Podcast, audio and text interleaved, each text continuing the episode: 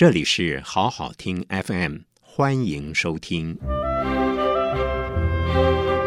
欢迎进入异想人生，李梅玲主持。各位听众，大家好，欢迎收听异想人生，我是李梅玲，我是方平。梅玲姐，我们上一次介绍了黄公望的《富春山居图》啊。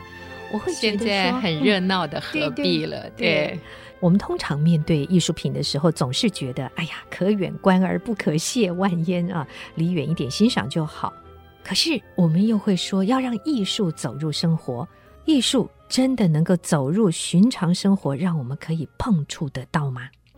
呃，事实上啊，即便是中国的艺术，或者是西方的艺术，它要跟生活比较贴近，那个前提一定是要生长在一个富裕时代。如果都是兵荒马乱，如果都是政权轮替，它基本上想要跟一般民众的生活可以结合，事实上是非常困难的。所以。黄公望的话，他基本上是个人心情的一个抒发。嗯，但是真正我们讲说中国绘画有所谓的四民美学啊，嗯，他还要到明朝，因为明朝的那个就是我们平常吃的盐啊，它长期都是政府的专利嘛。那你要运送盐啊，运送米啊，呃，也有一些连续剧都会讲漕运，就是水路水，哎、呃，因为那时候陆路辛苦嘛，为什么从隋朝就要做大运？河，嗯，也许有点话题扯得比较远，但是以中国的那个地理环境来讲，长江、黄河都是横的，嗯，横向流到海里，所以你要把两条河连起来，中间一定要贯穿，一定要接运河。是，那你这样在贯穿的时候呢，呃，每一个地方大家就要去拜堂口、拜码头，嗯，你。呃，运东西到一个地方，你要卸货，或者是人下来，船上东西不要被抢走，嗯，所以它自然就会形成。那呃，形成一种特殊文化。我们在很多的这个小说里面就看到这样的描写，像胡雪岩呐之类哦。对对，所以他会这个样子，就会造就成一些中产阶级变成商人，像胡雪岩啊。嗯那他们变商人之后，本身又有文人气息，那个时候就会有一些所谓的市民美学，嗯啊，所以像那个明朝啊，或者是像清朝，就会比较多这种。但是回到这个前提，你要是生活比较富裕哦，它大部分时代，要不然就是长期国家都很太平，所有的气候运作不要突然来一个，因为事实上气候是影响历史变迁很重要的。一个元素，嗯，假如说气候突然变冷，你的灾民一定就会多，北方的民族就会往南边来抢夺食物。大家只要想到西方最开始的一个繁华时代之前，当然都有很多，但是大家始终都会讲一个工业革命，嗯，因为工业革命它不只带动你的生活经济，它也带动你的生活模式都开始改变了，嗯，对。所以，呃，我们要提的就是，当工业革命在法国，它引发出印象派这一些艺术家开始走到户外，中产阶级开始去探讨大自然的时候，英国呢，跟他们差不多同时间，他们正在研究的是工艺与美术运动 （Arts and Crafts），就是当工业革命出来，的确很棒。带给我们很多很便利的生活，嗯，但是我们的生活是不是大家用的东西都一样，穿的衣服都一样？那我自己的美感在哪里？嗯，是走纯粹创作艺术的，走 fine art，我们就讲有。啊、呃，法国的印象派，但事实上影响我们到现在，大家如果家里重新要装潢，或者是要重新换那个沙发皮，或者是沙发布，嗯，大家到那个呃一般的装潢店，常常会看到啊，就是有非常有名的都会说 design 被谁设计呢？嗯，William Morris。嗯，威廉·莫里斯呢，他事实上一直影响到现在，可能很难想象，他事实上是比莫内还早八年出生，他是一八三二年出生的。嗯嗯嗯，我想好像不只是这些窗帘壁纸，包括那种水晶的镜子啊，或是花瓶，我记得这种对对对他的出产对对对。哎，那他被归类为画家吗？他不是画家，他很奇特。他在英国，他牛津大学毕业，他家境非常好，可能也是因为这种好家境啊，会让他去想，就是假如我是一个建筑师，呃，我要提供什么样的房子给我的家人，或者是让我的孩子在这边可以很舒适的居住，他就从这个就去推想到。美好是一个什么样的界定词？所以他的话倒是很少。这个大男生学建筑，可是他会刺绣，因为他开始有一个概念，就是像现在的呃，我们家家里要装潢，大家可能都比较没有自信心，说我自己来做装潢，我一定都会去找室内设计师。那事实上，室内设计师还是要。听你的意见，那你有时候就会呃，不是你啦，就是可能是包括像我啦，有时候都会很害羞或者很就说啊，那就依照你的意见。嗯，可是事实上呢，从呃威廉莫里斯时代，他就强调家的美是要靠自己。所以我们刚刚讲这个大男生，他去刺绣，他又不是天生会刺绣，他就是觉得哎，绣品可以让桌巾变得更漂亮的时候，他那时候就在想，我到底要怎么样？让每个人的家庭可以有独特感，那我做的东西的量是不是就不要那么的多？那再一个就是，如果大家不是那么有钱，我买不起洛可可时代我那么喜欢的那种装饰性很强的，那我是不是可以用更科学的方式、更好的技术把它做到？呃，你没有办法在墙壁上画画，但是我做壁纸。我们现在用壁纸好像很流行，可是他那个时代就是他开始，哎，就把一些图案用印刷的方式，那这样子比你要请一个画家到家里来画湿壁画，那个价格是差百万倍的。嗯，嗯，嗯，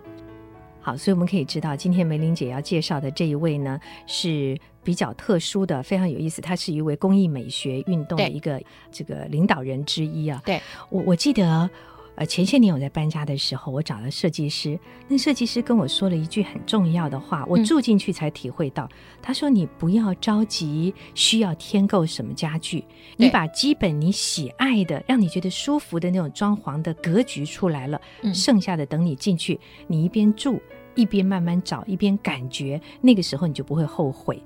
果真，其实我们听过很多朋友啊，在。置一个新家的时候，尤其要请朋友来啦，所以就赶快把所有的家具通通都填齐了。到后面啊，就后悔的不得了。但是你也不能去把它扔了，或者是卖了都不宜。所以啊，刚才您讲到这个 William Morris 啊，对他的概念就是，因为家是一个自我的延续。对，如果都是有名的家具，有名的家具必然有它一个特殊的美感，或者是它有一个特殊的意义，嗯、但是。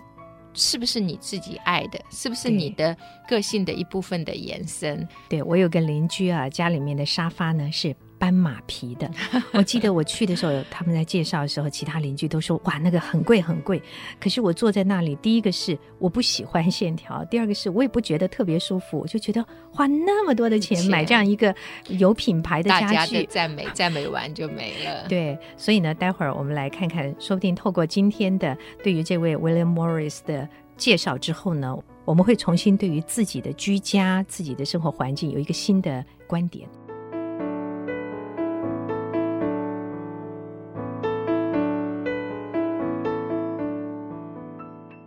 今天李梅玲老师在我们的节目中为大家介绍的是世界知名的一位家具壁纸的图案，还有布料花纹的设计者兼画家的 William Morris，他还是诗人呢啊，啊，对。对，文章写得很好。对，他虽然是建筑系的，但是他还曾经被他的母校牛津大学想回聘教怎么写诗，嗯、因为他事实上是一个怎么讲，就是家境非常好，从小在那种大宅地成长的小孩。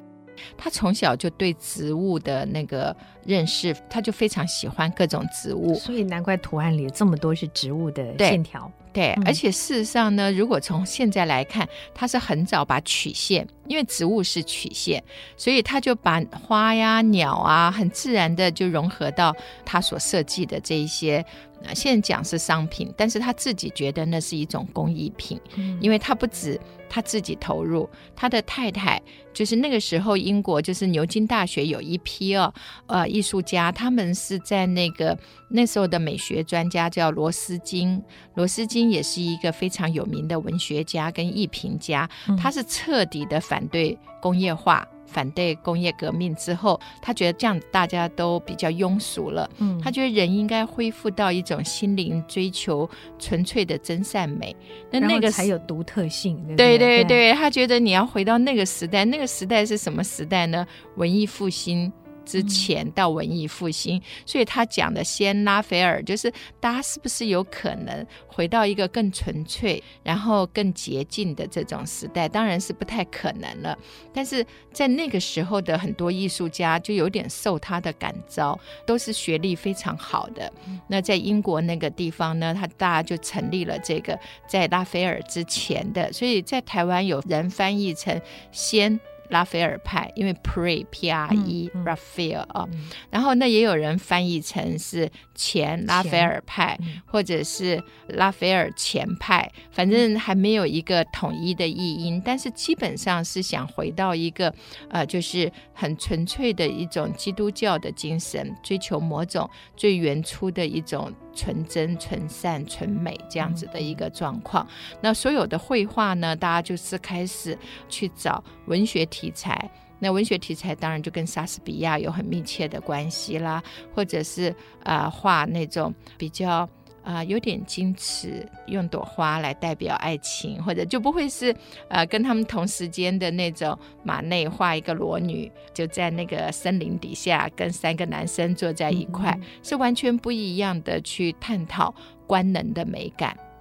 所以。，Morris 是从年轻的时候开始，他对于工艺美学就充满了兴趣，还是在某一种状况下刺激到他，还是突然让他感触到什么事情而开始走这条设计的路？基本上呢，就是我们刚刚讲的，他的家境让他从小是接触美好的事物，嗯，然后在他的念书过程，在牛津大学的时候，刚好就接受到那个 Ruskin 啊，罗斯金，他们那时候。炮轰轰什么呢？就轰的就是那个那个时候的那个水晶宫。就英国要开始万国博览会，嗯，其实这种大型博览会啊，就是配合着工业革命，大家也都知道水晶宫的故事嘛。水晶宫就是第一次开万国博览会，建筑师就想，然后英国政府那个时候维多利亚女皇的时候，又要表现英国的一个大国气势，嗯，所以就征招了各式各样的设计图，就最后来不及盖了，来不及盖。事实上，那个建筑师呢，他就想到，哎，现在的建筑已经有玻璃了，然后又有钢铁了，所以他就是最早把钢铁跟玻璃盖了一个大房子，多大呢？就像那个几个足球场大的那种暖房，嗯、就是用钢筋当骨架，然后呃用那个玻璃哎在上面，那就比较快施工，不像以前你如果用。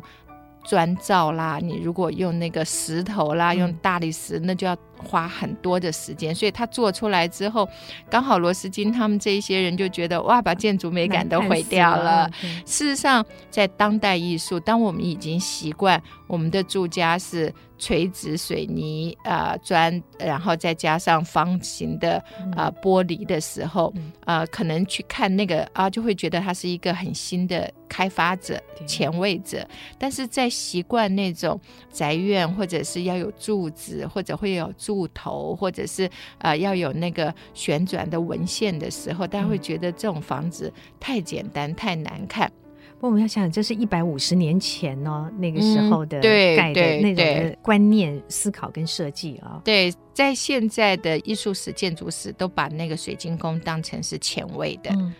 呃，也的确影响到后面。但是在那个时候，同样的，他们就开始在想，在这样子的建筑物里面，丑毙了的建筑物，我们要怎么样让它有个性、可以漂亮？呃，William Morris。他的夫人其实就是谢拉菲尔画派里面艺术家很喜欢的一个模特儿，嗯、他也是去跟他的好朋友见面，然后认识了他太太，然后他太太也都跟着他。那 William Morris 他就开始在想，我们一直强调我们的美感。我们的美感到底要怎么样传播出去？所以他也是找几个朋友，就成立了股份有限公司，嗯嗯、然后做壁纸的设计壁纸。其实 William Morris 也设计书的封面啦，然后把那个字体啊，把它定型啊。他也做彩色镶嵌玻璃啦，因为他觉得玻璃嘛，你家里就有一点彩色镶嵌玻璃的这种效果。嗯、他也做瓷砖。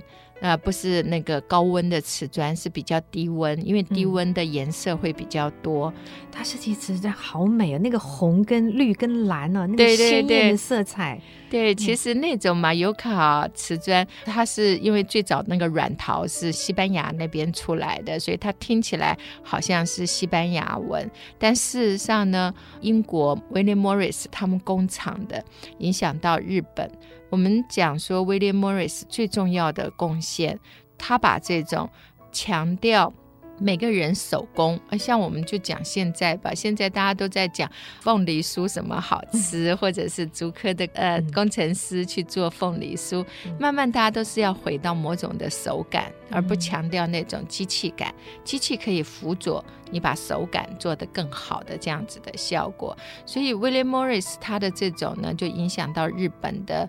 民艺、民间艺术，就是它未必是像莫内那么有名，但是它一直在对你的生活做了很多的改善。那这个啊、呃，也就是我们现在讲的文创。那呃，日本的新民艺运动就是柳宗悦，他影响到台湾的前辈艺术家颜水龙。那颜水龙就是设计太阳饼啦，还有做了很多像台北的那个剑潭那个公园旁边的那个壁画啦，都是很早就开始把这种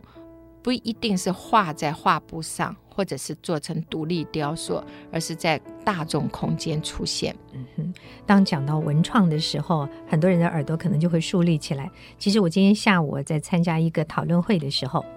我们在席间啊，几位老师也谈到了说。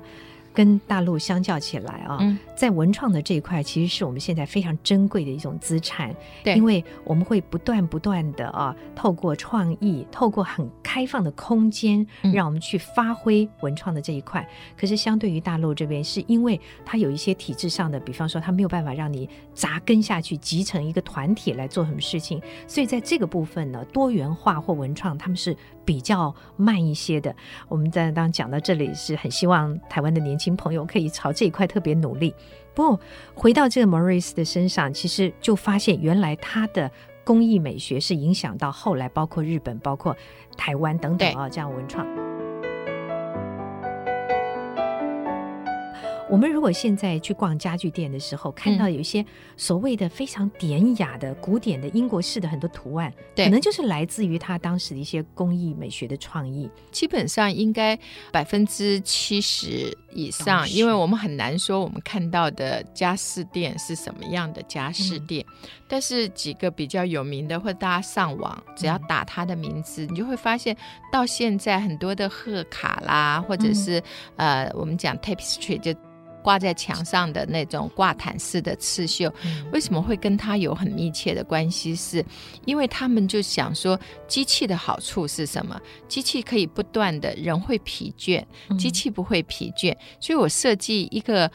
纹饰啊，嗯、这个纹饰我把它设计成我们现在称为几方连续。譬如说，啊、我们中学的时候就有画那个画，叫四方连四方连续八方连，就是你可以这样子无限的延伸那个图案。对，对，我们现在的壁纸其实整片铺下去，它的图案事实上只是你只要设计一格，但是它可以往上下、往左右，对对，它可以连续。但是啊、呃，像这样子的效果从它开始。但是它的配色也是非常的漂亮。嗯哼，刚刚您说他的这样的一个呃创作方式，后来等于是文创了，后来影响了日本，影响了台湾。对，那事实上就是美到底是什么啊？就是你假如说纯粹从艺术家的心灵出发，用他的心灵跟大自然的呼应，或者是对于呃人像上的一种技术上的描绘，代表一个时代不同女生的一个面貌，这种都是啊、很纯粹的一种美感。但是我们居住在我们所认知的大自然，所拥抱的都市。都市里的某个房子的时候，那到底怎么样才是美？我总不能每天低着头出去，低着头回来，然后就往床上一躺。但事实上，跟我们关系很密切的是我们周边的这个空间。呃，我们知道工业革命它就会产生一种城乡差距。嗯，William Morris 他也是最早提出抢救老房子。哦，对。然后他因为他是建筑系嘛，嗯嗯，但是很好玩的是，他那个时代呀，他那呃就在想，他到了英国乡下就发现哇，好多老房子，因为年轻人往大城市去，嗯，所以老房子就荒废了。是他那个时候最早哟就开始。在做我们政府之前也在做的、啊、废弃的这个空间再利用、再生，对，对，对，所以他那时候蛮好玩的。他那时候就在想怎么办呢？怎么样让这个地方很活泼呢？他在那个伦敦旁边的小镇，后来就在想啊，这个地方是最早，因为英国嘛，嗯、他们某些神秘的，就是这个地方有女巫或者没有女巫，嗯嗯嗯、他就觉得哎，这个故事很好。然后这个地方又产花，他就帮他办。Festival，所以就变故事行销。对，所以就是在一百多年前，所以英国为什么是现在文创大国？第一个远远超越美国，不管就业人口还有产值，都是英国，跟他们最早推动 Arts and Crafts 运动有很密切的关系。但是也蛮好玩的啦。所有的活动那个时候做都不一定就是百分之百的典范，因为当地的人就非常痛恨这一些从呃伦敦过来的看起来有钱人，为什么呢？因为他们一来租房子。即便是老房子，因为他们真心喜欢嘛，就会把价格提高。嗯、那原来住的人就会被赶走。嗯、那原来比较可以便宜租到房子的，碰到假期、暑假知道哦，伦敦的人要过来了，就干脆再去找比较便宜的房子。哦、但是所有的事情都是有好有坏，嗯、只要这条路是对的，慢慢往前走就可以找到。所以他就开始在想，哎。老房子要留，新房子要盖，因为老房子它诉说的是一个呃另外一段历史的记忆，但是我们这一代要有我们这一代的记忆，那怎么样把新跟旧可以结合？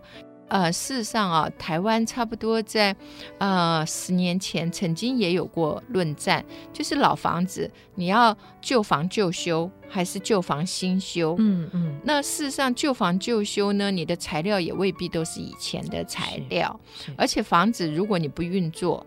或者是建筑物你不去让它有新生命，它反而摔坏的非常快。对，对我们常讲房子要有人气，对，对没有人气。这真的是一个很有趣的现象，就是当你有人住的时候，你觉得他那个木料啊，他的窗户什么都不会坏，对，住再久都不会坏。可是你一旦没有人住几年，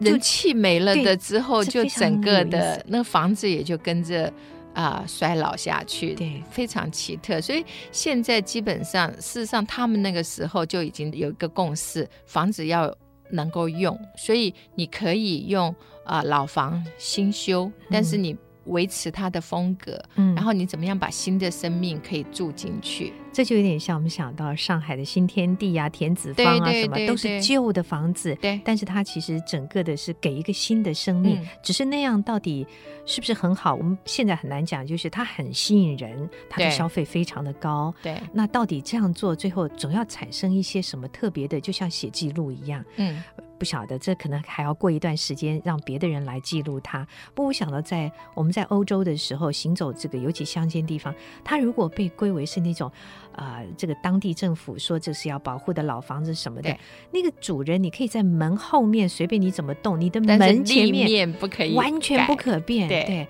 真的是我觉得要有这样的共识，也要有这样的配合度啊，嗯、一些很美丽的东西，有历史、有文化背景的东西才留得下来。对，这也就是一个时代风格的一个见证。所以他们是最早把大众相关的这一些，因为这些房子要不要留，事实上是。大众是民间的力量，他如果要留，大家去保护他；他如果不要留，他很早就赶快拆掉，然后就卖给建商，那就盖新的。嗯、盖新的呢，它跟周边的景观就比较没有办法连起来。嗯、讲这个要跟周边连接起来，又不由得想到苏州的博物馆。对，那真是一个贝聿铭，真是厉害。我所知道的是说，当时他要盖的时候，当地政府是说，嗯、你绝对不可以比他大。嗯，比它高，嗯，比它颜色突出，嗯、你不可以看让它跟边上显得不一样。对，它在这样的条件之下，我想我们很多朋友一定也都去看过，它真的是跟隔壁的拙政园呐，跟周边其他的名家，对，像是浑然一体形成的。它那么的吸引你，但它完全不抢眼。所以建筑啊，现在是被认为是。呃，美学之母，因为它几乎统纳所有的形式，而且它的状况是这个空间是让人可以进出的，它不单纯只是一张画挂在哪里。基本上，台湾的建筑师现在跟国际的接轨也慢慢的比较多，然后也有一些像台湾也有那个很有趣的建筑之旅。到处去看建筑，因为画你可以借着画册，雕塑可以借着 3D，但是建筑你不走进去，你不找各自的角度，你其实是没有办法有一个统合的印象。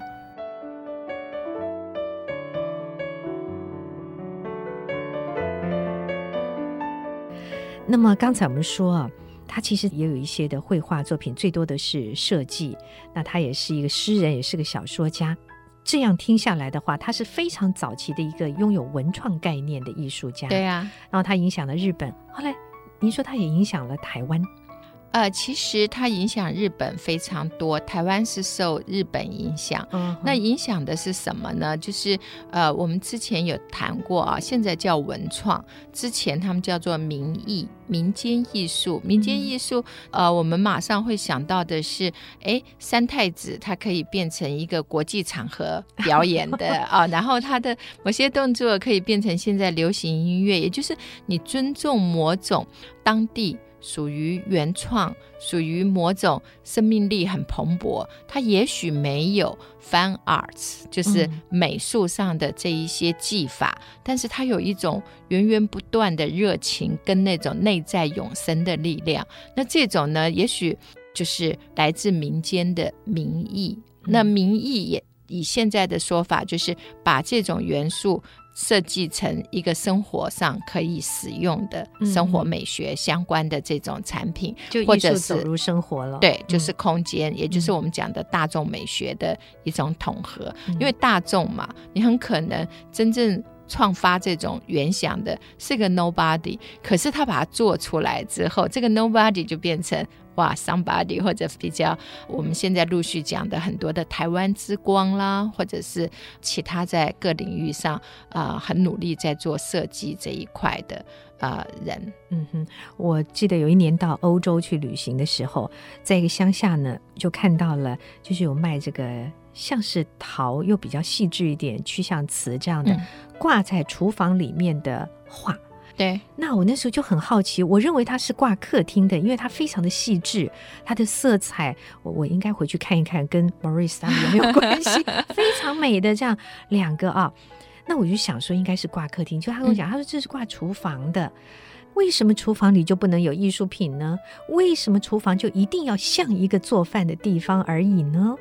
所以我在想，我当我们讲到文创的时候，不要把它想到太高远了。它是多么多么多艺术性啊！我们常常走在街道上，你看到那个小小的商店，就像我刚才一路过来的时候，看到一排全部是卖吃的，然后它有香港茶餐厅，它有日本的拉面，它有什么韩国什么？对。除了吃之外，你看看这几家的装饰，一路看来啊，它就形成了一种像是文创出来的非常美的一个街景。嗯，其实那个余秋雨先生啊，他早期来台湾的时候，呃，是时报出版呐、啊，还有就是中国时报有邀请，